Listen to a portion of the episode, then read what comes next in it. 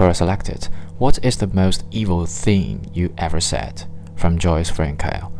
In the middle of what an incredibly long, very nasty divorce, I told my now ex that I hope he found the wife he truly deserves and that they have a very long life together.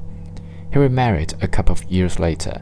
When spending time with them, our children would come back home and complain. They said she would lecture their friends when the friends called on what she considered proper etiquette on the phone. She would get very upset and cry often, and wanted to argue with their father non-stop. I would simply nod my head. I do not ask questions about him. I do not bash him to our children, but I do not wish to dwell on him. It appears their marriage is a bit different.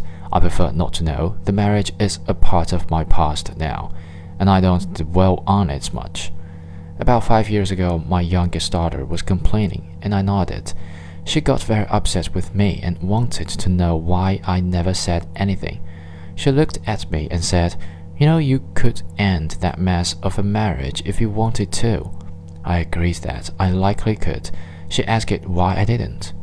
I told her that the only thing I had said to her father in the three year battle to get the divorce was that I hoped he had a very long life with the wife he truly deserved.